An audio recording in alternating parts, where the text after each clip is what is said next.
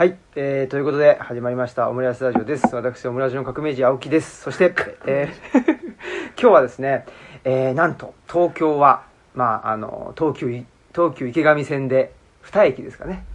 3駅かな、うん3駅のところにあるですね、えー、まあ、えー某所に、某所にお邪魔して、えーおります。えー、特別ゲスト、この方です。お願いします。はい、平川克美です。やったーありがとうございます。そういう感じなのか。はい、そんな感じで、うんはい、はいあの、毎週、あ、そうなの。はい、うん配。信し続けて、えー早8年という。で 今ここはあの隣町カフェのはい、から歩いて1分のはい、ところにある僕の秘密基地にはい 来てもらってるんだけどさ、静かで、いいでしょ。いいですね。なかなかね妙に落ち着く感じです。うんなんかせ生活感があるようなないような感じで。うん、でもまあ基本365日のうち、はい。364日ぐらいはここで寝泊まりしてる。あで もう自分の家っていうか、はいあそのかうん女房がいる家はは芝に、芝公園にあるんですけど、あ、はい。まあ、芝公園は俺のなんか水が合わないっていうか。さ そうですね。鬼門みたいな。基本みたいな感じ。で あそこの水飲むと腹壊しちゃうそうなんですか。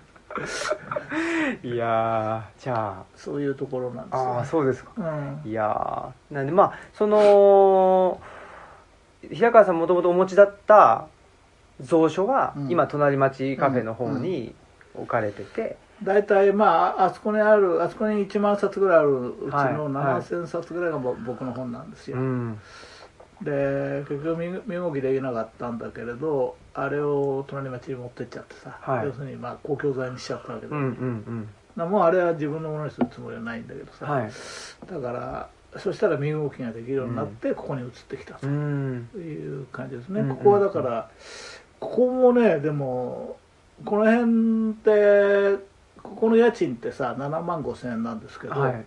7万5千円だと普通ね一間なんだよね。あー20平米ぐらいしかないんだけどここ37平米、うんうん。なぜかっていうと1階の角部屋で外から丸見えみたいなところがあってさ音も丸聞こえなのよ。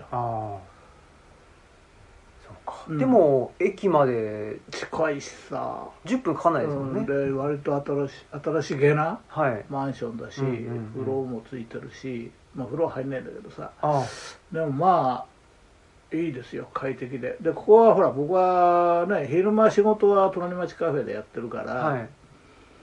あのここは夜あのね映画を見るはい。部屋映画と、うん。まあ、あとは読書。うんうんで執筆はほとんどここではしないんですよね。あそうなんですか、うん、全くしないわけじゃない。詩はここで書くんだけどね大体ね。はい。詩はねなぜか隣町カフェでは書けないんだよ。へえ面白いですね、へう。ん不思議なえもんでね、何なんでしょう。うん、そういう場所です。うーん。で今ほら寅さんの話を。そうなんです。あのまあ本もあのありますけど DVD ボックスなんちょっとかもあってねだからここにあるのはあビデオばっかりなんだよね、はい、うん。ああそうですよね、うん、でで黒沢大津、成瀬成瀬溝口まあその辺のところを揃えてるんですけど、はい。でその中に一つですね、うん。まあ寅さんというか渥美清の「泣いてたまるか」のうん。DVD ボックスがあって、でこれがまあ「男はつらいよ」の原型なんだよっていううん。ことなんですよね。いやー。その渥美清まあ僕も寅さん大好きなんですけど、うんただ結構見始めたのは最近で、うん。ここ 2, 2年ぐらいなんですよ。23あそう。年はい。でこれ僕がなんで見始めたのかっていうと、あのもともと神戸に住んでたんですけど、東吉野村に引っ越して、それでまあルチャリブロというのを開いたんですけど、まあ、ルチャリブロ活動はとは別に別にっていうか普段の生活もするわけですよね。その地域の人たちとの関わりっていうんで。それであの地区の総会に行ったりとか、うん。消防団とかに参加したりとか、でまあ、基本僕はそういうの得意じゃないし、嫌いなんですけど、まあちょっとどうにかまあとはいえやっぱりいやもうあの全然そういうのには参加しませんっていうのも、なんかちょっと角立つなと思って、うん。それでまあじゃあちょっとあのそういう集まりにも行きますとかって言ったんですけど、いまいちなんていうんですかねコミュニケーションの仕方がわからないかったんですよね、うん。うんほんでうん。どうしたもんかなと思った時にあのはい。あこれはい、あの「男はつらいようん」をうん。見て、うん。ほんでなんかあの虎屋のうん。あのコミュニケーションっていうか、うん。なんかガッとその寅さんとかおいちゃんがまあ、うん。感情的に怒るわけですよね、怒って出てったりするんだけども、うん。まあ、何らかのきっかけによって、まあ、あのマドンナとちょうどあのい出入り口で会っちゃったりして、で、まあ、さっきのことはなかったかのように、うん。あのコロッと、うん。あのーっていう形になるじゃないですか。うん。っていうんでなんかえあのさっきまで怒ってたのって何だったのとか、そのみんなの前でガーッとお怒っちゃうんだとか そういうことがだから、まあ、翻ってみると僕その埼玉県の浦和ってとこ出身なんですけどやっぱりそういうその感情的になるとかなんかあのすなんていうんですか怒ったことを水に流すとか、そういうカルチャーってあ僕の中になかったんだなと思って。うん。ででもそういうカルチャーを身につけてないとその村の中のでコミュニケーションだとかうまくできないと思って 見始めたらハマっちゃったっていう。えー。そんな感じ。面白かっめちゃくちゃ面白かったですね。た全部見た？全部見ました。あ 2, 週ぐらいしましたね。い1話から。あー そうか。50まで。でも好きなのはやっぱりさ十何話ぐらいまで、うん、そうだね。あの、はい。最後の5本ぐらいはちょっと痛々しくて。そうですね。ねあの渥美清さんが弱ってきてるからね、うまく笑えないっていうところがあってさ。そうですね、うん。まあ、あれはあれでその三尾の物語として、まあそうですね。まあ、全然別物として見れるかなとも思うんですけど、うん。やっぱり僕はまあおいちゃんがあの森川慎とか、うん。松村達夫さんですかね、ぐらいの時は一番好きで、ね。そうだね。はい。あの森川新のおいちゃんがよかった、ね、最高ですね、うんあれあの感覚はまあそのあれはさあの葛飾柴又じゃないですか。はい。であそこまあ下町だよね、うん。下町なんだけどなんていうのかな普通下町ってとどうなんだろうな。どこを言うんだろうな。多分もうちょっと例えば深川とかですかね。だよね人形町とか。そうだよね。向こうの方だと思うんですよねしっとりとしたねはい。人形町がある。それこそ、はまああの成瀬幹雄の世界ですよね、はい。でまああるいわゆる大川っていうさ隅田川、はい。隅田川沿いのね、はい。あの隅田川墓食の柴木淑子さんなんかが書いた下町情緒っていうのが下町なんだけど、はいもうちょっとねあれはバス停なんですよね、そうですよね、うん、バス停なんだけどまあ古い町ではあるんだけど、あのまあ言ってみればその山手線の外側じゃないですか。外も外ですよね。ね外も外。あのあれ何線って言うんだ？あれ。はい。なんかで何度か僕も行きましたけどあそこはねちょっと雰囲気違うんだよね。ああのなんて言うんだろうなまああのとえっ、ととと、うん、都会田舎っつったかなまあその言葉があるんですよ。とはいと都会田舎とと東京田舎都会田舎だったかな。うんあのまあある種の田舎なんですよ。はい田舎なんだけどまああの要するにその縁にうん。都市部の縁にある町。そうですよね。終終焉というか。終焉だね。はい、うん、なんかあの山田洋次監督曰く、ん。その当時60年代後うん。半から「まあ、あの男はつらいよ」って始まるわけですけど、その中でもつまりまあ高度経済成長期終わってっていう段階ですよね、でその時点でもうあんな寅さんみたいなやついないんだけど、うん。その東京の終焉である葛飾柴又だったらいるんじゃないかっていそう。うそう。ことみたいですね。あのねでも僕はあのどっちかというとあの蒲田。はい。蒲田から、えー、と池上線で4つ目ぐらいかな、はい。内通町っていう駅のところで、まあ、生まれたんですよ、はいでまあ言ってみればグレート蒲田。あなん であで俺のあの田舎の人たちなんかは、はい。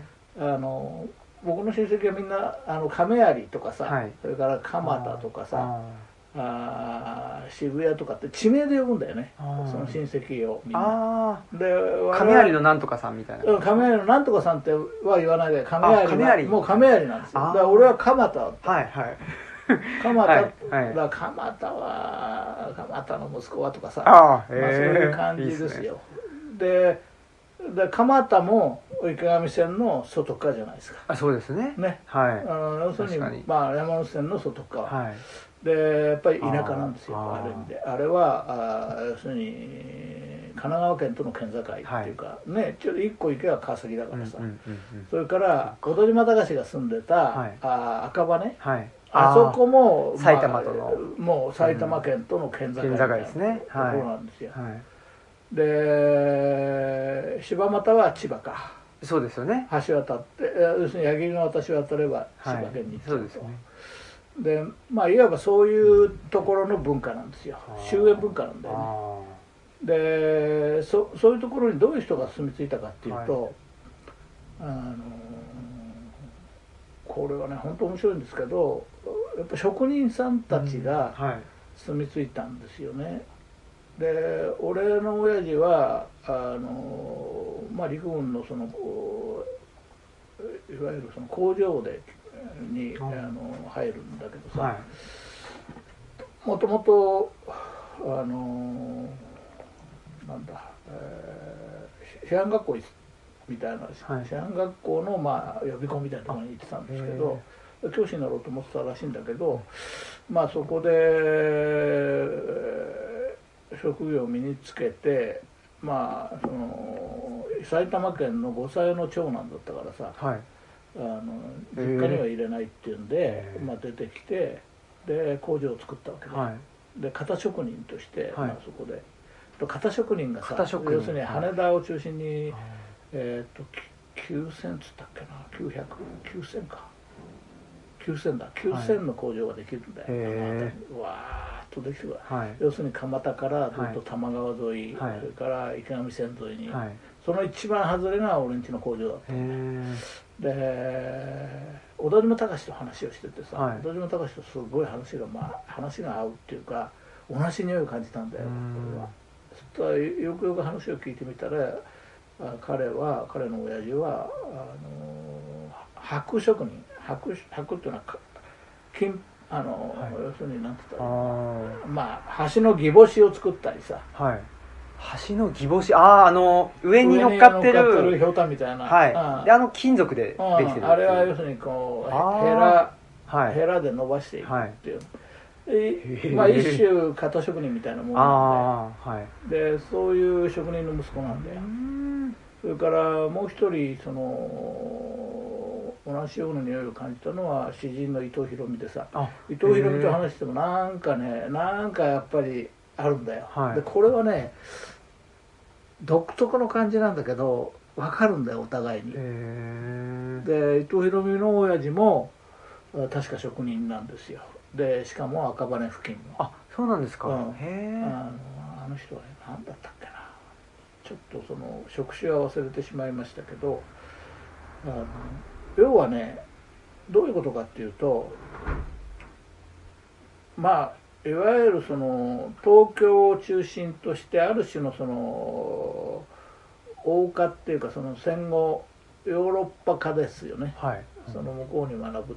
でその家に行くとですね、えーお父さんとお母さんがいて、お母さんがあのカキフライかなんかあげててさあのうんでトイレ行くとさ、はい。トイレ、まあ、推薦じゃないけどさ、はい。洋式の便所があると。洋式の便所にはさあの座るところにこうタオルみたいなのをこうあはいはい。ありますね。カバー。カバーがね。電話にもカバーが。ありますね。はいはい。みたいな。で必ず本棚があるわけだ。あで本棚にはさそのレマルクだとかさ、はい。地方芸の人々みたいなものが並んでるある種のその教養に憧れている人たち、中産階級、はい。中産階級がどんどんどんどんまあ膨らんでいくわけだ。中中流の形中成っていうことですね。中流の形成、うんでこれが要するにはあえーえー1973年。だからせんこう45年から73年だから30年ぐらいか、うん。た30年間ぐらいで、まあ、高度経済成長は終わるわけだ、はい。まあ実際の高度経済成長の時期は20年弱なんですけど、はい。つまり戦後の10年はカウントしない。あもうほとんど後輩ですから、あはい。と戦まあ後ご55年10年あってそれから20年あ間ー。高度経済成長があって、はい。その後その相対安定期、はい。これ昭和あのあのオリンピックを挟んで、そこから後ろですね。うん。だだから1934年以降。うん。えせ1968あ違う違う。1960年でしたっけ？69あーっと。えあオリンピック64年か。64年、ですね。64年以降、はい。64年以降のそこでガラッと変わっていくんですね、ところがそういうヨーロッパ化していかないつまり半分田舎、あ半分都会のところに生きてきた人たちの生活というのは、家に行くあとうんまねっことして本棚がある、うんうんうん。あるけど文学全集とか並んでないわけ。何があるかっていうと、百科事典と家庭の医学。はい。つまりあとだから富山の薬売りが売りに来て、はい。薬買うような感じで一応百科事典もねえとなはい。と、家庭の医学もねえとなっていうぐらいの あまあいわばそのそういう、まあ、文化がないところで育ってきたでもそこの息子たちあるいは娘たちは大学に行くわけだ、うん。本当はやっぱ強烈にそういうものに憧れるわけうだ。よ、ん。だからそういうものにすごく憧れるから本を読み出すわけだ,、うん。だから俺の場合だと中学小学校の時に家庭教師に来て近くのボランティアのねで家庭教師に来てくれたお兄ちゃんが芥川の全集読めっつって渡してくれるわけよ、うん。で読んでさあこんな世界があるんだと、はいはい。でうちは工場だからさ誰も本なんか読む。あでしかもあのなんていうのかな勉強なんかしちゃダメだっていう雰囲気があるわけで、はい手に職つけろと。あ頭でっかちになってどうするんだうんみたいなさ、だからだけどそういうものにすごく憧れてまあいわば自分の生まれ出た出自というかそういったところからどれだけ距離を取るかみたいなものが一つの課題になあっていくんっていうそういう生き方を、まあ、せざるを得なかったっていうかそのある種そういうところのあの多少なりともその、まあ、出来の良かった子たちだよね、出来がいいっていうのは別に人間として出来がいいんじゃなくて、う ん学校の成績が良かったああいうようなやつらはさ、うんうん。みんなそそこで、まあ、ある種文学みたいなものにすごく憧れるわけですよ。これはね強いんだよ。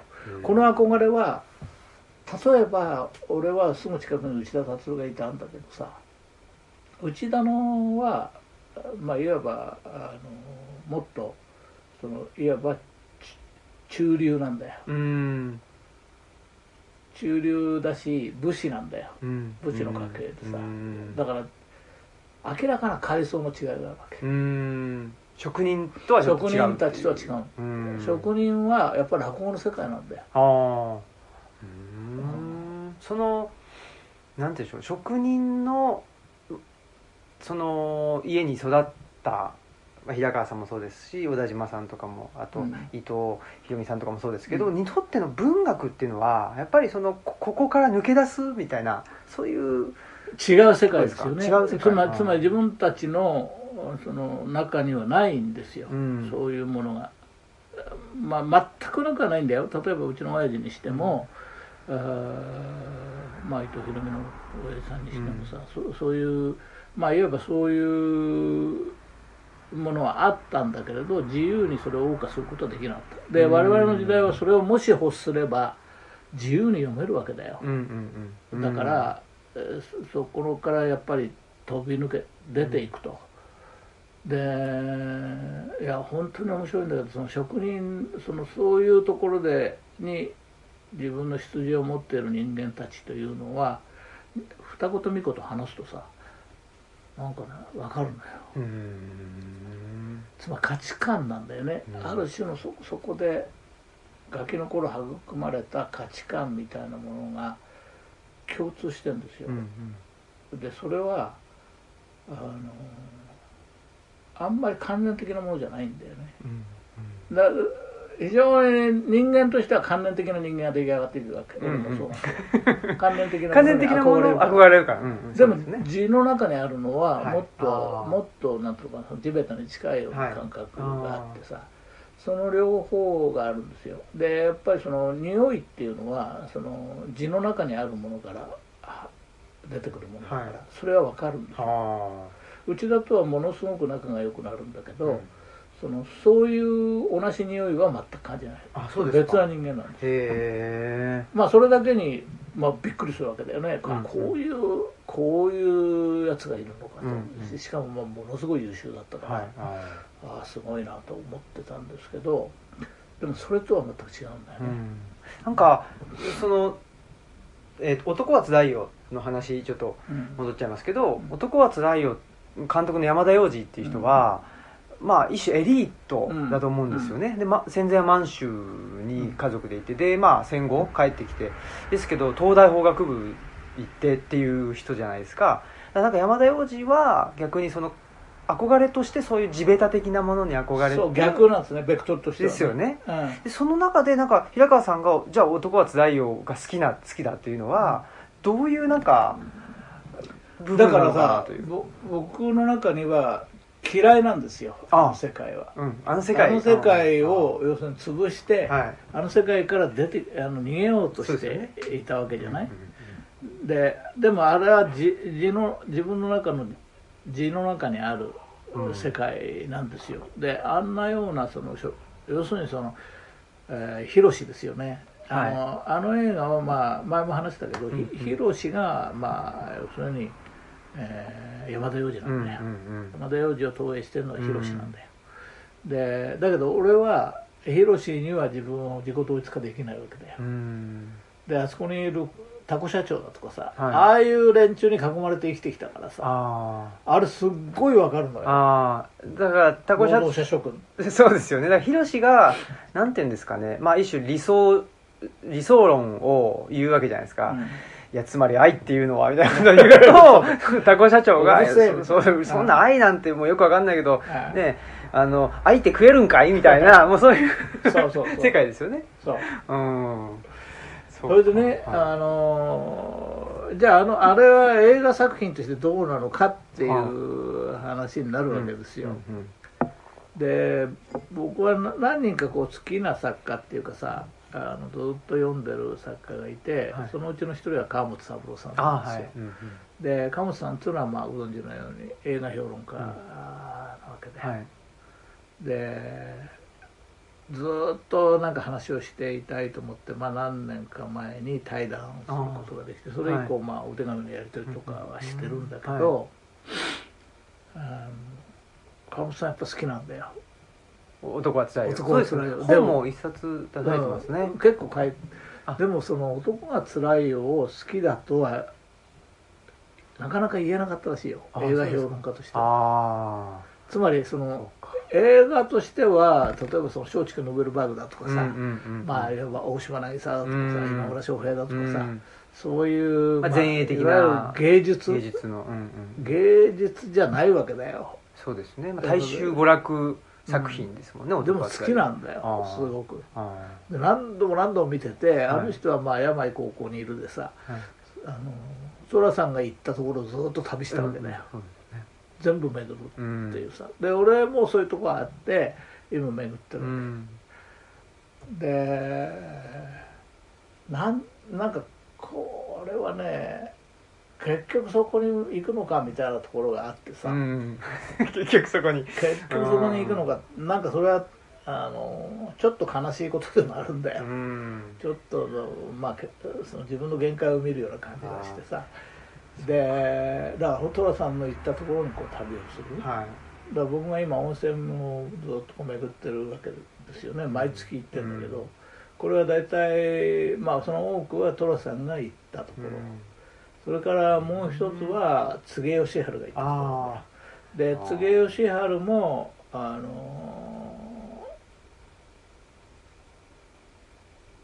川本さんがまあこう話しててさ「はい。柘植さん好きでしょ」って言ったら「そうなんですよ」っつってうん。もう柘植義治なんだよ。あそうですか、うん。へえ。柘植義治はまあ本当に特別な人でさあやっぱりその彼が巡った温泉ーはい。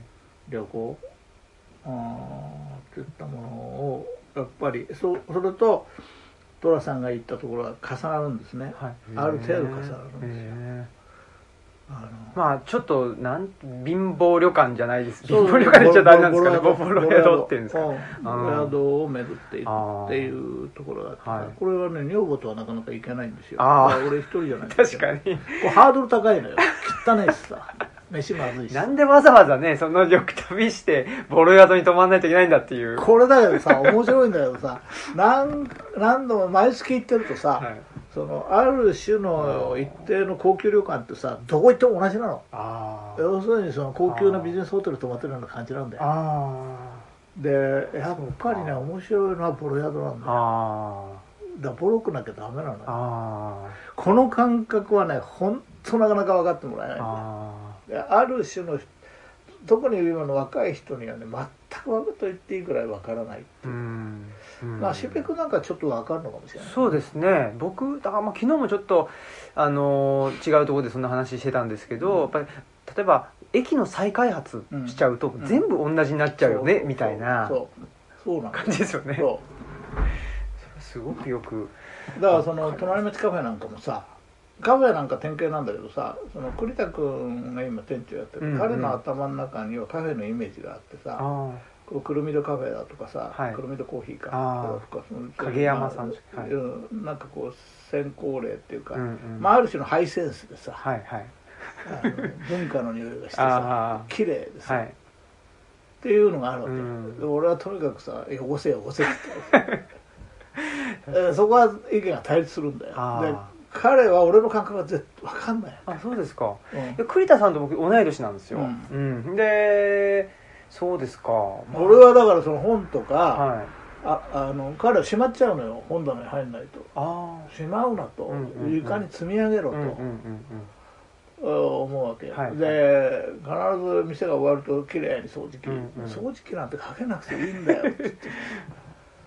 確かにそれはなかなかうーん伝わりにくいですかね。あのね。そうか。あとその例えばまあこう喫茶店のイメージで俺がいいのはやっぱりそのタバコの煙で、うんうん。そのすすけて茶色くなってる壁、元は白なんだけどさ、うんうんうんその色が変わっていく感じがいいわけですよ、うんあれ真っ白な壁だったらそうそんなところ入れないのよ。うんうんうんでもその感覚は分からないんだよ。例えば僕はその東吉野村に引っ越してうん。すごいしっくりきたんですね、うん。でなんでかっていうとその雨がふ降れば、まあ、あのアスファルトじゃないうちの目の前とかアスファルトじゃないので土なんでぬかるむし、あのー日差し日日照りが続けば、あのーカピカピになってでミミズ死んでるしうん。みたいな、でもこれは普通だよねっていうか、なんかそのなんでしょうねまあうーんと都市っていうものがあまりにねちょっとバーチャルというか、うん。なんかそのい生き物が生きてるい生きることができる空間ではなくなってしまったっていうところがあって、それでなんか僕はやっぱり東吉野に越していやそれはあの風が吹けばあの枯れ木が舞うし、うんそりゃそうだよねっていう。でその中ででそれを全てなんていうんですかね掃除というか全て元通りにすることってうんそもそもできないってう。んいう、うん。でその中でじゃあせめても自分が通るところだけは、うん。あのうん。ほうきで履こうかっていう、うん。でこれがなんか人間の領域だなっていう気がするんですよ、うん。だからなんか全体としてし自然の領域があってその中に人間がなんとか住まわせてもらってるっていうこの感覚がすごい僕しっくりきて。なんかなんていうんですかねその「要請要請」とかっていうのってやっぱりなんかなんだろうな人間が全てコントロールできるこれちっちゃなところにいるんじゃなくってなんかもっとその全体性っていうかそこと同化してもっとダイナミックになんか あの生きてた方がまあき気楽じゃないかなとかっていう、なんか僕はそんな感じはしてるんですけどね。そうだね。あのーまあ自然っていうものとの考え方はもう僕はあのー新平君とほとんど同じなんです、はい。でその汚れをなんか好むっていうか、うん。その感覚はなんていうのかな。あの要するにそのマンションみたいのがどんどんた立ち並んできて、はい。これは自分の出自とも関係があるんだけどあのそういうものに対する反発だよね、うあのんマンションの一室みたいなものに対する。まあ実際には快適なんだよ。その、はい。ここだって割と俺快適だろ？綺麗ですからね。綺麗だろ？綺麗だろ？綺麗。だから本当はもうちょっとこうね壁なんかも木の方がいいわけでああ確かに。ね。うん。あのあるいは紙と木で作った家に住みたいんだけどさ、あでもこれって基本その木でできてるじゃないですか、うん。木でできてるところに白く塗ってのるっていう、ん。でなんか多分ぼ僕らもあの町に住んでた時っていつぐらいですかね、えー、1990年代以降の建物になっちゃうと住めなかったんですよ、うん。はだからあのえっとウェブであの空き物件を探す時にその相当しますよね。あの時にその最新最新順に並べ替えるしかできないんですけど僕らは古い方から見見てきたかったんですよね、だから最新のものっていうとなんかす住めなかったっていうか、それは一つは僕らはなんか密閉感がすごくて、うん。その、音が入ってこないようにするとか、えっと、遮音のこともそうですけど密閉感すごすぎてなんかその息苦しい感じがあって、からそれが90年代以降の建物だとしんどかったんです、ええ。僕らはだから君の年代では珍しいね、珍しいと思います。ね、はい。俺はすごくよくわかるよ、はあのそれはね映画でもね小津安二郎の世界と、いはい。それから成瀬みきおの世界の違いなんですよ、はでその成瀬みきおは、はその綺麗なマンションの一室みたいなの、はい。あるいはそのう団地、あはい。えー、綺麗な団地ですよね。団地っていうのはまあ昔はその文化の象徴だったかはい。らさ、そういうもの出てこないんだよ。はほとんど、はい。でところが小津さんの映画はほとんどが団地住まいなんですよ。ああるいは まあ留置州なんか住んでるのは古いはい木造の家みたいなのがあるんだけど、あそうか。それでもね。あのあそこに出てくる職業は大学の先生だったりさ医者だったりさ、はい。まあいわばあの当時のアッパーミドル、はい。うん。あだし教養人だし、はいえーみんな立派なのよ。あで鴨さんも言ってたけど鴨さんは成瀬なんだよ。あはい。で小津さんは本当はあんまり好きじゃないと、はい。好きじゃないへ好きじゃないというよりは小津の映画に出てくる人たちは立派すぎてうんついていけないって。でその感覚もすごくよくわかる。で成瀬の映画に出てくる主人公たちっていうのはみんなある種のその負け犬なんだよ。負け犬たちだし、はい表と裏があればどっちかというと裏街道に近いでも裏街道のどん底まではいかないんだよね、そのスレスレのところあー一歩間違えれば裏街道に行っちゃうような人たちがけなげに生きてるっていうのが成瀬の世界なんだよ。へでほらだからさっきの内田君との対比で言えば内田君は小津がすごい好き。えうんうん。そうですね。すっごいうん。彼はねおそらくその生活の中であれあの感覚は分かるんだと思う。あそのもちろん全然実態は違うけど、はい。でもあの小津さんが持っているそのある種のなんていうのかなインテリジェンスっていうか、そういうものが分かるんだあよ、うん。で俺は頭では理解できるけど、やっぱ感覚的にはちょっと違うなと思っちゃうわけ、うん。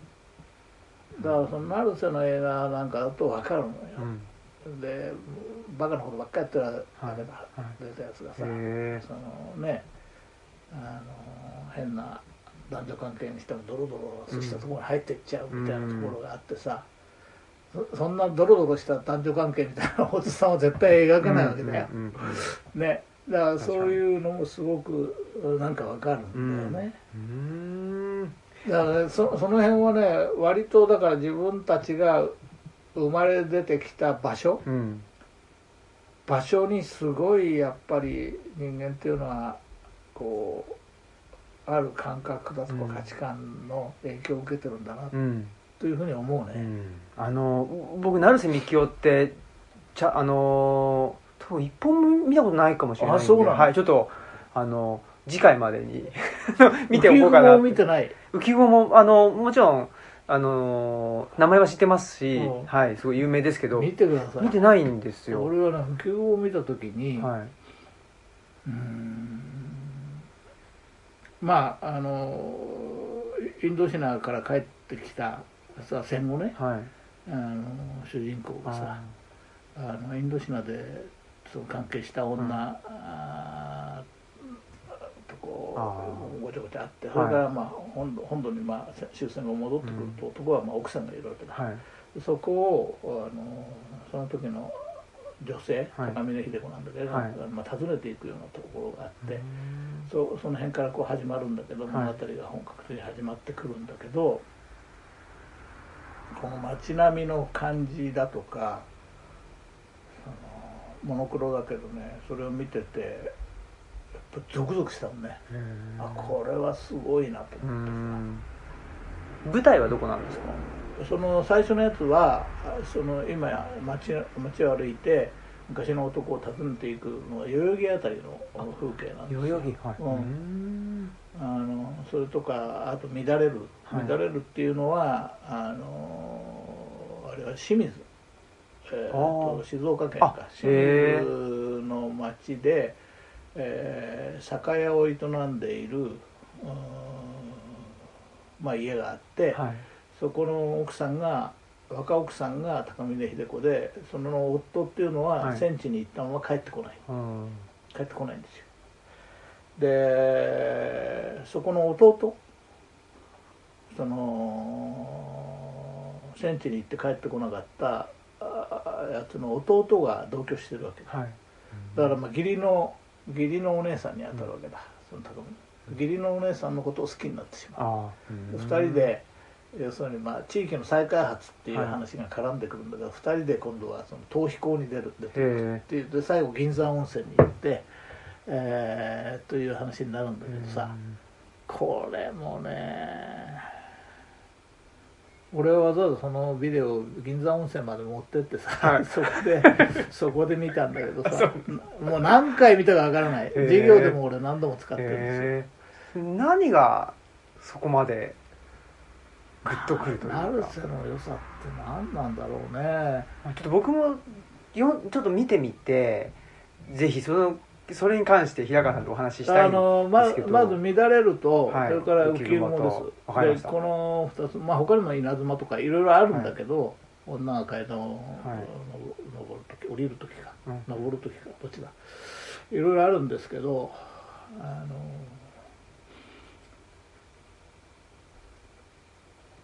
まあちょうどポジとネガみたいな感じだよね、うん。あのおじさんの映画と見比べるとね、うんうんうん。そのじとっとしてるんだよ。うんうん。でもそれがね何とも言えず心地がいい。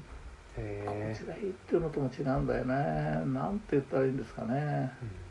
ちょっとその、まあ、小津と成瀬だったりその内田先生と平川さんのだったりっていうの、もしかしたらその対応関係にあるのかもしれないんですけど僕がその、まあ、今東吉野村というところに移住してでいろいろ発信してるとその地方移住ってそんなにいいもんじゃないよっていう話も、うん。あのされることがあって、でそれはまあまあ僕も分かってるっていうか、うん。重々承知っていうか、うんここで育ったらしんどかっただろうなっていう、ん僕はそのうん浦和という、うん。うんまあ本当にでも今はもうあのマンションもガンガン建っちゃってるんですけど、当時はそんなんじゃなくて、まあ、まだドブ川もあっよくわかりますよは。い。昔の裏もよく知って埼玉大があるとこだよ、あそうですね、うん。埼玉大。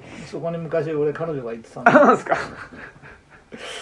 であれもう田んぼとかじゃないですか。うん。あの辺ってもそうだし、まだまだやっぱ自然もあるし。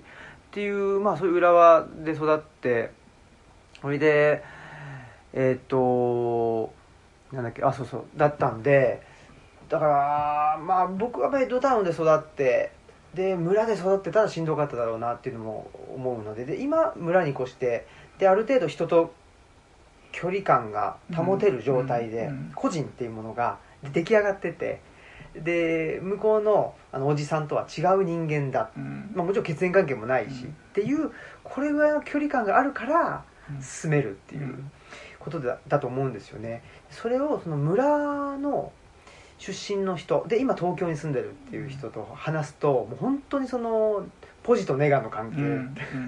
だから感じてることとかあここれが心地いいよねって思うことは一緒なんですけど、うんそれがまあどっちから見るかっていううん。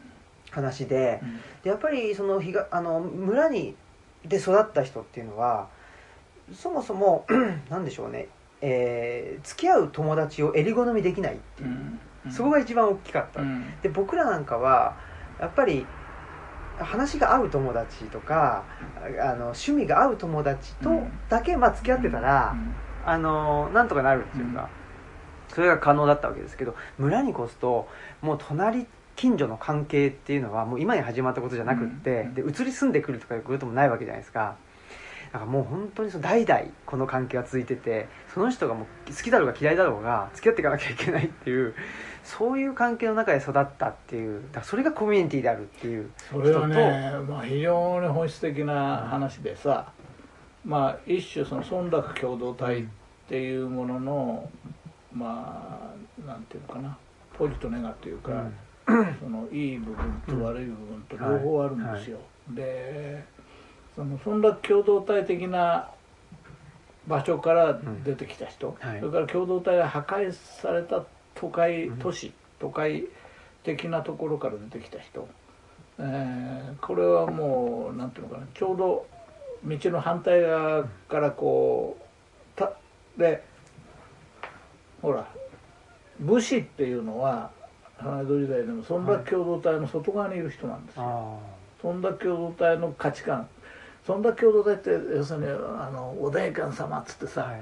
あの鼻毛伸ばしてさ、は あのヨレヨレのなんかえー着物着てさ、ね、前もはだけちゃってさ、うんうん。で地面に地べたに膝ついてみたいなとこあってその代わり意外と人の悪口とかさ、うん。そういうのも大好きでさ、まあそういうなんか飲酒的な、うんうん。そういう世界の住人と、それから武士っていうのはある種のペルソナですよね。うん。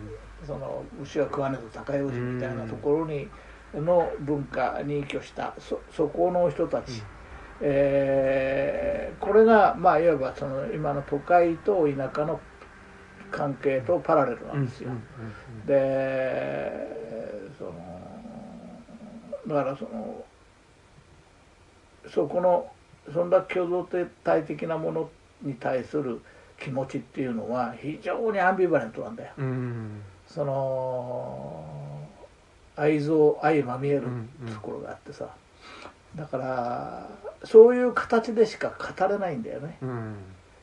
俺今日ねこれから春日はい。武彦さんとさ、あの精神科医の。対談を、はい。うんするんですよ。で春日さんっていうのは全く違うんだよ俺と。あそうですか。へ驚くほど違うの、え。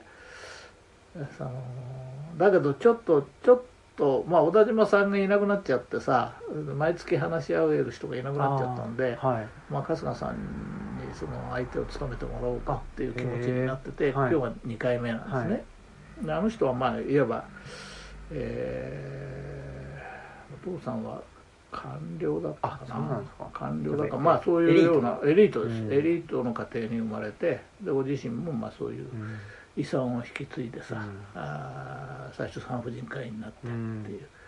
で母親の影響がすごく強くてさ、うん。母親っていうのはあの夜ね寝る前にいつもあのトトランプをやってさ。へえ。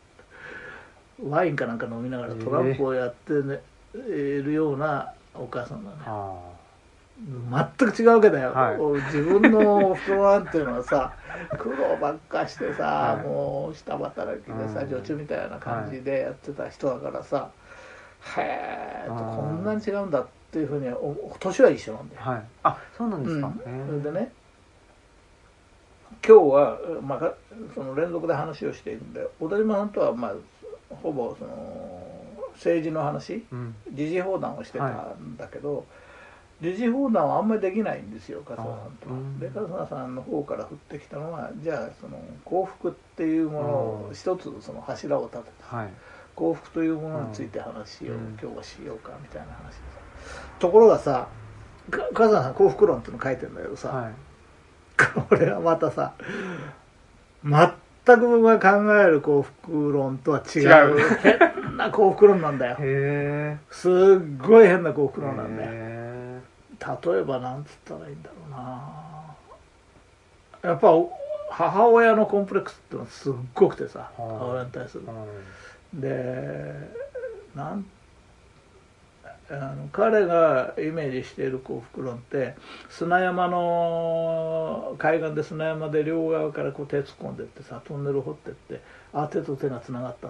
それはものすごい幸福だったと、うん。えーそういうような感じの、えそんなの幸福なのかなっていう感じがさ、で俺うん。俺思うんだけどさそのつまり幸福論ってちょっと語りにくいじゃない？はい語りにくいし何が幸福かなんて分かんないんうんだよ、で幸福っていう概念はその不幸っていう概念がないとうん。何が不幸かっていうのは比較的分かるんですよ、うんつまり食えないとうんかさ、うん。それから仲が悪い、うんうん人間関係がうまくいかない、食えないそれからまあ場合によっては戦争、うん。おそういったところにまあ落ち込んでいくことが不幸でさ、うん。その反対概念としてしか幸福ってあ語ーれないんですよ。ね、ちょっと違いますねさっきの話と。その春日さんの話とやっぱり。うん、全然違う。で、そこあの、つまり、幸福、そのくらいの意味では幸福なんですよ、自分たちうん。は。あはい。俺は。うん。うん。不幸がなければ興奮こ幸福であるっていうことですもんね、でそのそれ以上の何かしびれるような快感だとかさ、はい。何かが一挙に逆転するような、はい。春日さんはいいつもそういうことを言うんだよ。ああで自分が神経症みたいな風になったりしちゃうわけね、はい。不安でさ、はい。ででもそんなの俺ないからさ、うん本当その不幸っていうものの裏返しでしか語れないあんですよね、あはいはい。幸福って、はい。でそれ以上のなんか幸福ってあんまり求めうんうん。求めもしないしさ、うん。なんかじゃあ大金持ちになってさうまいものをたらふく食ってさで周知に行くりんでさそれが幸福なのかっつったら全然幸福じゃないわけだよ、うん。なんかさ。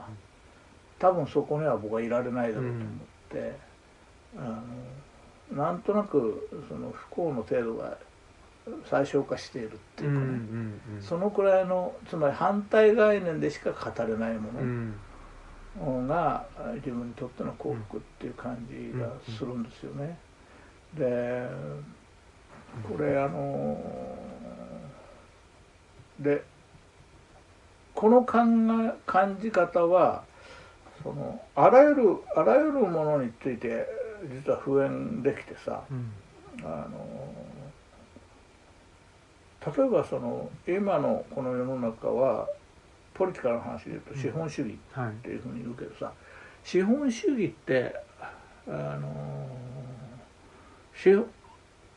つまり社会設計をしていく上でこれが資本主義ですっていうふうに自分たちが唱えたわけじゃないのよね。あれはうんうん社会主義は明らかにあの社会主義という、うんまあ、設計して。うんはいはい。設計してマルクスのあたりから、にまあ、出てきたわけですよ、その要するに生産手段うん。を、その労働者があ奪取しているん。だと、いう考え方ですよね。社会主義という言葉が実は先にあったんだよ。うんあ。でそれの対抗概念としていやそうじゃないんだと。だって社会主義と資本主義って反対じゃないじゃん。そうですよね。変な話じゃん。確かに。キャピタリズムとねソシアリズムって、うんえどうこれね普通だったらソシアリズムの反対はさキャピタリズムじゃなくてね非ソシアリズムだよね、うんうんうんうんアンアンチまあ個人主義とか個人主義とかなんですよ、はい。はいすね。言ってみれば。うんうんその自由主義の反対は社会主義でもないんで自由主義の反対はまあ独裁だとかさ、うんうん。ね。非非自由ってことですもんね。そう非自由、なんかねただその反対概念でしかないんだけど資本主義ってなんとなくわかるわけでその中に僕らはまあうん。どっぷりと使ってるわけでさ、で幸福っていうのもそういうそういう概念でさ何かまあそこそこ不幸じゃなきゃいい,、かみたいうんなさ、わうん。いやわかります。かる？はい。うん。すごいそう僕もそうですね。うん。はい、うん、だから春日先生の、ね、春日さんの話っていうのはなんかそもそもやっぱりある程度なんて言うんでしょうね。標準っていうもの標準っていうんですかね、うんなん。か基本的なまああのなんていうのかな。なんか欠乏はなくってでそその上でなんかプラスアルファのあのももの？でを手に入れると幸福っていう話なんですかね。和田さんはまあ要はその僕の基準から言えば、はいあらゆる不幸から遠ざけられていてあまあ恵まれてるわけですよもともと普通のね、うん食えない人だとかさ、うん金のない人だとかさいや病気持ちの人だとかさ、そういう人から見れば十分幸せじゃないかと、でもやっぱりそそこにいると人はやっぱりその反対概念、うん。その自分の今いる場所とは違うんううん。世界へ、まあ、出ていきたいうん。というようなことなんじゃないかな。うん。でも彼はまあ同時にその心理学者である精神科医であると同時に実はその詩人でもあるわけ文学者でもあってさ、うん。これがまた厄介なんだよ、うん。文学者っていうことになると。はい。で彼彼が好きなのはあのウィリアム・カールス・ウィリアムスっていう、はい。まあ、アメリカの、まあ、ライトバースの詩人なんうですよ。ん。あのパターソンという映画。はい。これ見てないか。最近のやつですねパターソンって。うんあこれはいいからぜひ見てもらいたいんだけど。あそのまあウィリアム・カールス・ウィリアムスっていうのは、まあ、いわば目に触れるものをそのまんまそのまま書いた、へーまあ日本で言えばその写実。写実ですね、はい。でそこになんかこうある、うん特別なひねりだとかそういうのがなない。はいだからこそまたいいんだけど、うん。あのまあ尾崎豊斎とかさはい咳をしても一人みたいな、そういうのに近いんですよ。どっちかっていうと。はいはい雨降るふるさとを裸足で歩くみたいな、これは佐藤からだけど、はい。それに近いような詩境っていうか境地の詩人でさはい。そういうものに彼はねすごく憧れるんですよ。ああやっぱ自然主義的なとこですかね？自然主義違うんで違うんだよね。うんなんつったらいいんだろうねああいうのね。あの割となんていうのかな。あの俳句に近い世界ですよ。俳俳句に近いような世界。でこれはそれがどっから来るのかは僕はよくわからないんだけれどあの文学っていう補助線が入っちゃうとねなんかとっても分かんなくなっちゃうんだよ、うんそういう意味で言うとね、うん。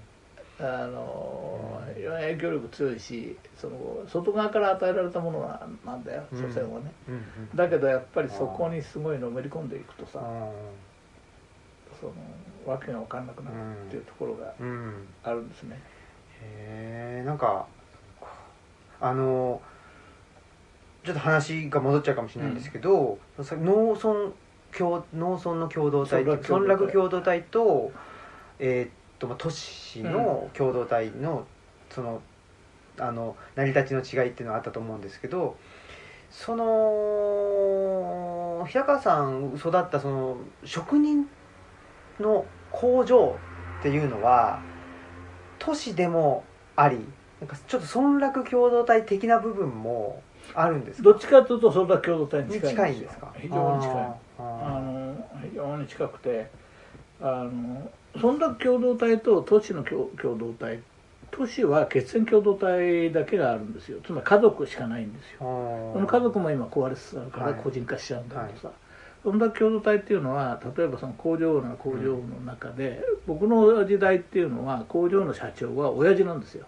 親父って呼ぶんですよ。あみんな。親父って言って、はい。だから従業員もだからあもう家族ですね。そう家族なんですよ、うんうんその僕の工場は、まあ、20人ぐらいだったんだけど、20人ぐらいいて、はい。その連中がみんな家族なんですよ、はい。でそこには実際の生活もあの埼玉県のろう学校からさあの結構そのろう話者あをあの働かあ住み込みでねはい。働か働いてもらってたんであのまあ生活も一緒にしてるんだよ。はい。そこで。で他のあと地元の行員たちはさ、はい。やっぱ親父なんだよ、はい。だから俺はそこの親父のうん長男なんだけどさ、彼らにとっても弟分なんだよ俺はあああ、うん。彼らこそが長なんだよ、うん。うん。だから俺に説教するんだよ、うん。まあ大学なんか行くんじゃねえぞこの野郎みたいなさ、へえ。親父の後継げと。へ盛んに言うわけよ。え。へちゃんとお前が親父の後継がないでどうするんだえへそそれが嫌でさ。えそうですね。なんでお前らにそんなねことを俺言われる余計なお世話だろうって思っちゃいますよね。余計なお世話だと思うんだけどさ。はい。はい。その今となってみるとだよなんかそれが懐かしいんだよね。その人たちはみんなもう亡くなっちゃってさ。あああこういう気持ちであの人たちはやってたんだなっていうふうにさ。あいやーだからとねその寅さんの宿を巡るみたいなのと同じですよね、そうそうそう。そうなの。同じ感覚っていうか。だからこの感覚はねつまりその彼らに対する気持ちはやっぱりその非常に複雑なんですよね。非常にあ愛すべき人たちだし、うん。だけどそのし、ね、その文学みたいなものは何もないと、うん。教養もないと。ただしっかりとした生活意識はあると、うん。うん。あー価値観は非常にその権威主義的な価値観にとらわれていて、でも彼らも、あのー婚姻になるくらいだからその実家があって実家から飛び出てきちゃった。次男坊だとか三男坊だとか。あるいは農家の次男坊だとか、はい。そういった人たちなんですよ。だからそのこれさ昔俺は学生運動やってたけどその時に学生運動の隊列でやってる隊列を組んでやってる連中っていうのは、はい。どっちかっていうとホワイトカラーの息子たちなんだよ。ところがそのジュラルミンの盾を持っても国家にいる機動隊？はい。これみんな農家の次男坊三男坊なんだよ。はつまりそんな共同体の構成員と都市の構成員たちがぶつかってる。あああへえそれは面白いというか。でもそっか。今のあのアメリカの状況とかもそうだって言いますよね。そのトランプを支持する人は地方のうん。人で、だからこれ単純にねイデオロギーの違いじゃないんですよ。はあ。ある種のなんていうのかなだからその当時の機動隊員たちの心情っていうのかなつまり教養も何もないんだよ、うん。でただパターニズムっていうかその上から言われたものを守ると、でそれからまあ要するに食いべらしのために出てきてはい。機動隊になった、はいつまりなんていうのか本来は救われるべき人間たちなんだよ。彼らの方が救われなきゃいけないんだよ。でこっちはさあの隊列組んでやってる連中たちはさ、あうん。結構いい生活してるわけだよ、うんうんうん。だからそれってでもちょっとさっきの話にしちゃうとその学生運動をその時やってたホワイトカラーのっていうのがその、えっと、春日さんの方で、であの盾持ってるのが平川さんみたいな感そじですよね。そう。俺はだから心情的には機動隊の側にいる。ってことですね、うん。つまり中のその中に機動隊の中にいるん機だけど動隊ちょっと本読んじゃってるみたいな。そう機動隊とその全学連が対決してる時にあー。俺は心情的には機動隊なんだよ。だけど自分は全学連の上にいるわけだ。よ、はいはい。こういう人間が一定程度いたわけですよ。ああおおだそのさらにね俺は機動隊にそのいややその心情を持つのはね当時ね、鬼の八機って言ってさ機動隊で1機2機3機4機で8機ってのは一番暴力的で強いって言われてさへー。その8機はエバラ中信に宿舎があってあそうなんですか。でそのエバラ中信の今エバエバラ文化センターっていうプはいールがあってさ、はい。へ俺高校時代に水泳部だったから、はい。そのプールの監修してたの。えプールの監修をずっとやってると、はい。そこにはい。トレーニングに来るのがその8機の連中なんだよ、ええすごい。でそいつらと結構まあ会話をしたりとかさ、うん。うん、こんな筋骨隆々としててさ、えーまあ朴突なはい田舎の子たちだよ、うん。そうですよね。だからイデオロギーだけじゃ割り切れないっていうのはやっぱりそういう個人的な体験とかそこが平川さんの場合あるから。つまりシンパシーというかさもちろん憎いんですよ、はい。ぶつかってるわけだから、まあ、国家権力だし。権力だしさ、うん。権力の犬だよ。犬だし、うん、でも権力の犬権力の犬犬というもの存在のさ、うん。ある種のあ哀れさというか、うん権力の犬であることに甘んじる。でうん。そこに疑問も感じない。感じてるのかもしれない。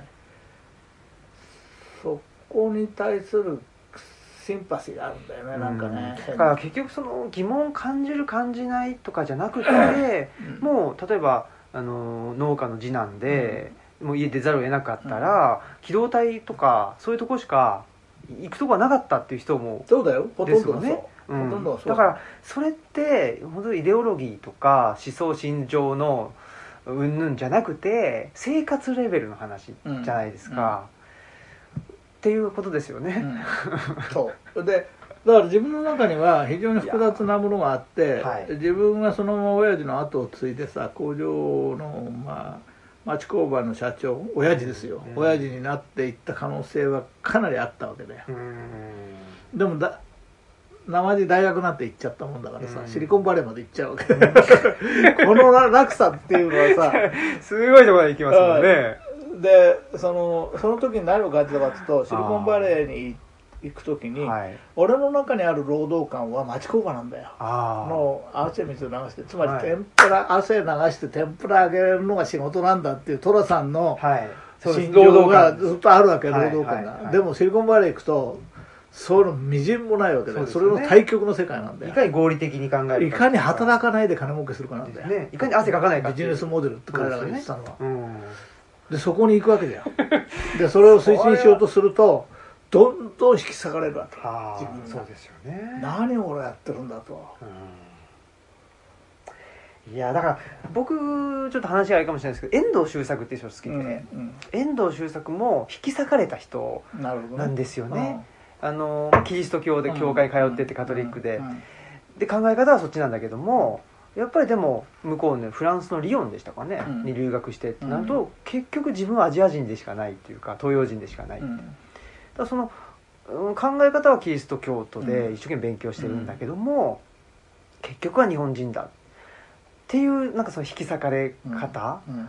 それが僕はすごく共感があってで結局インド遠藤周作ってまあ最終的に深い川とかでまあガンジス川とか行くわけじゃないですか。やっぱりとかあとはまあに日本のあのーあれですよね沈黙にしてもそうですけど、結局は日本人にはキリスト教っていうのは本質的には理解できないんだっていうところに行き着く、うん。だからそのやっぱり肉体っていうのはアジア人なんだっていうかここで育った人間であって、うん。いかにあの勉強してイデオロギーで西洋のものを入れたとしても結局やっぱり肉体の方が勝っちゃうんだっていう、うん。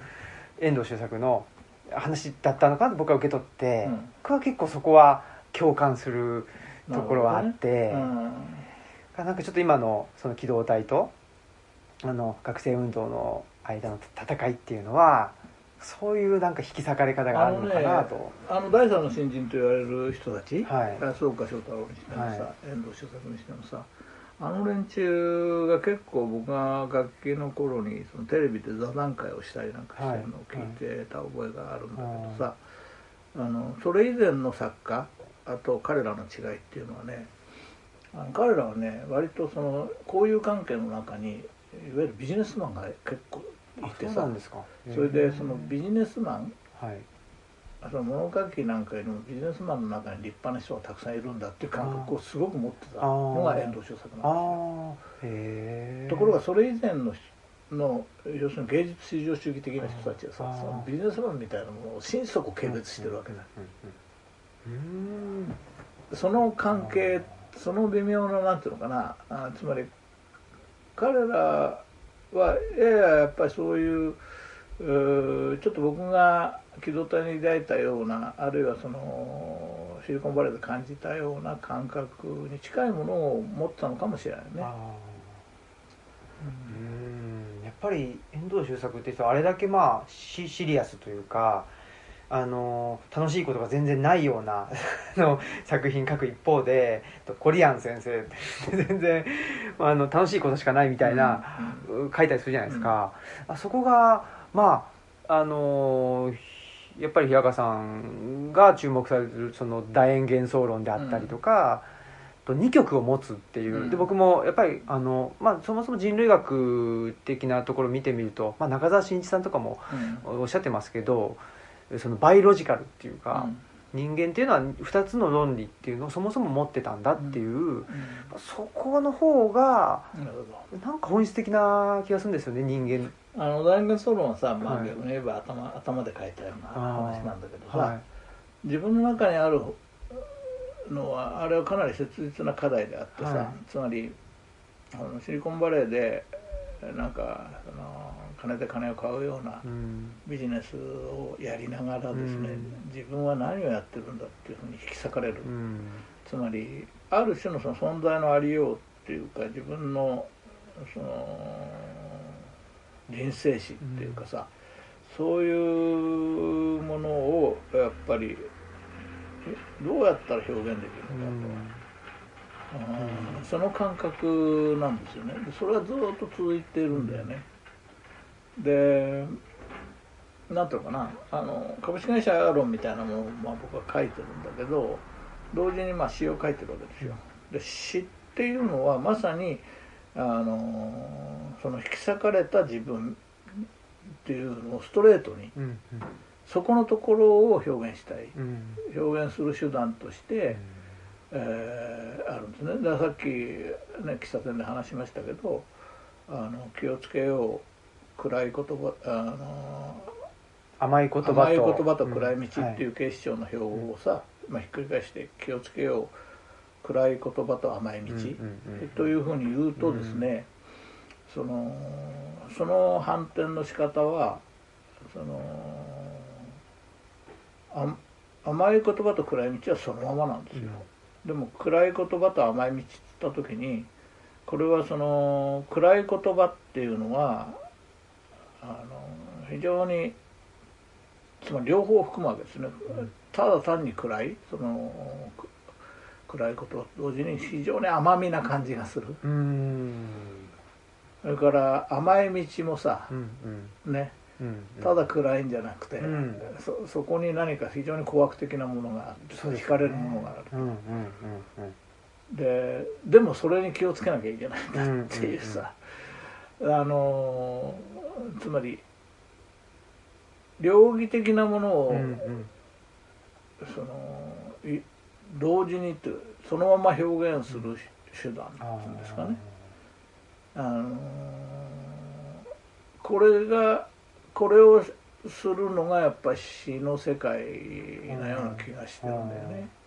だからまあお若い人の詩の祭典とかを俺はしてるんだけど、はい。あの例えば青い空美しい雲あーそれからあー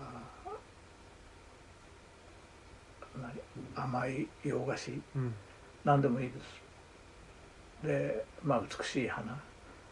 あーそういうのは詩じゃないよと。うん。俺はそのままの話であってうんさ、でその美しいという言葉をそういうふうに使ってはいけないんだと。うん。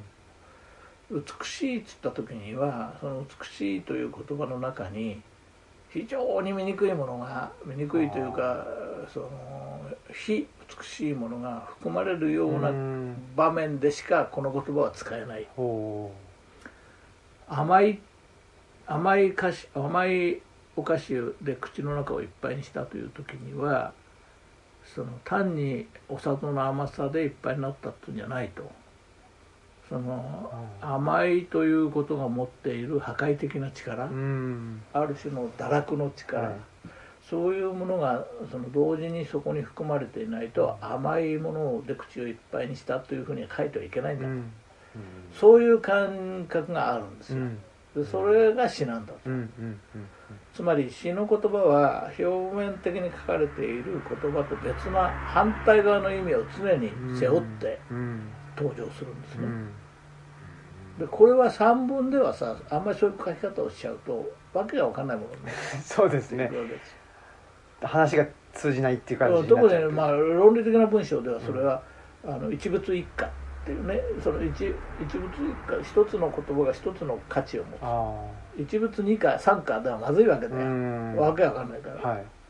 非合理的になっちゃうからでも一物一家ではダメなのは知らんだよ。うんうんうん。はそういうふうに、まあ、僕は理解してるんですね、うんうん。理解してるというか実際に書いてみるとやっぱりそういうところに行くんですよ、うんうん。だからあ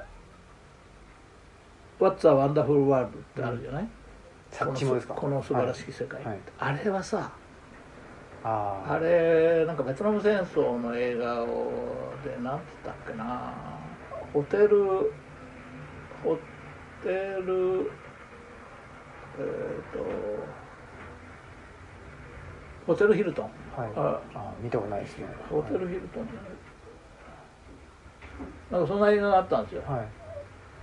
要するにベトナムのヒルトンホテル。うん。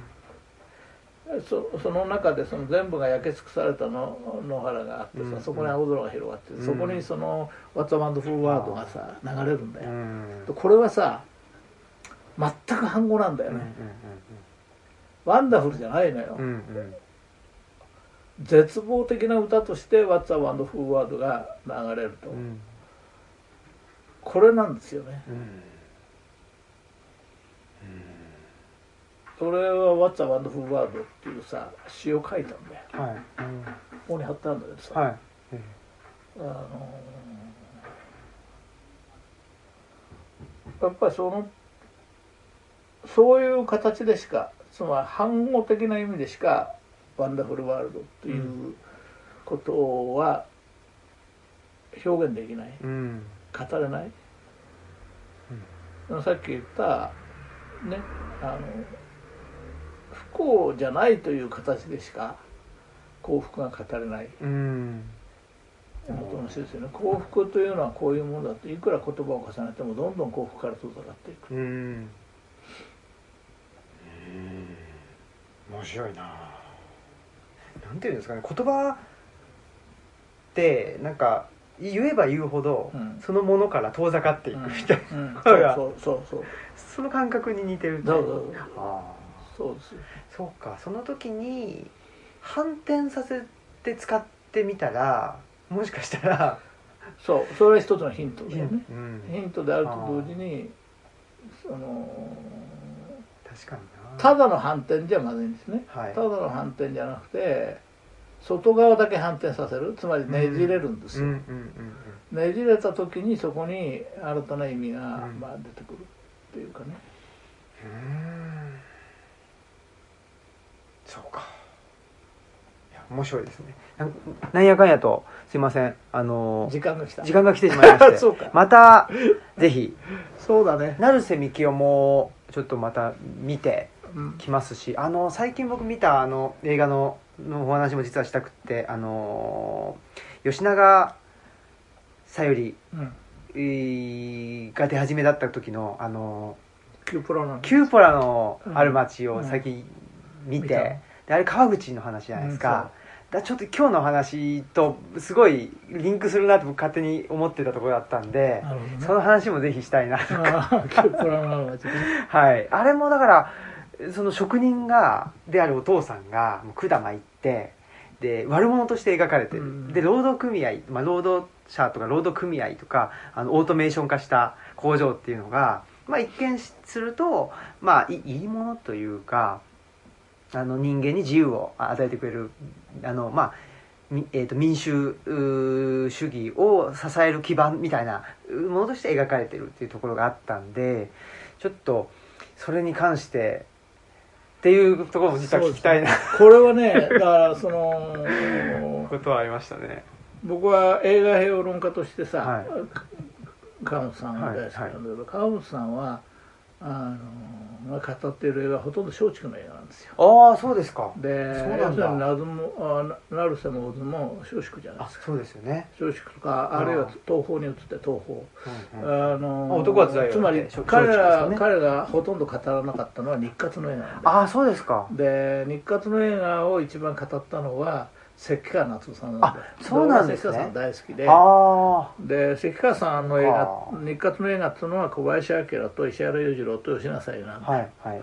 で坂のある日の当たる坂道であはいるとか、はねい。石原裕次郎ですね。そうそう、うんうん。それから、まあ、錆びたナイフだとかさ、はい。それからそので石坂洋次郎キューポラナの日活だったと思いますけど、あその日ー活の打ち出し方っていうのかな、はい。あの世界観。はい。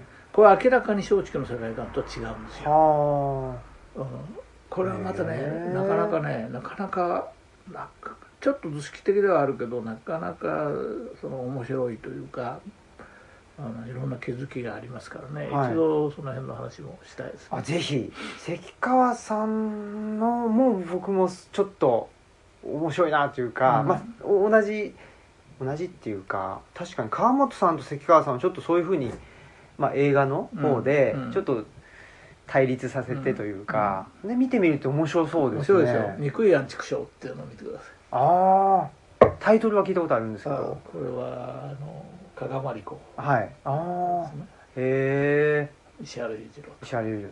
えー、ちょっとぜひ、えー、引き続き 引き続きよろしくお願いします。はい。ということで、えー、今日のスペシャル版とはい。しましては、えー、お相手はオムラジオの革命児青木と平川です。ありがとうございました、はいありがとうございます。失礼します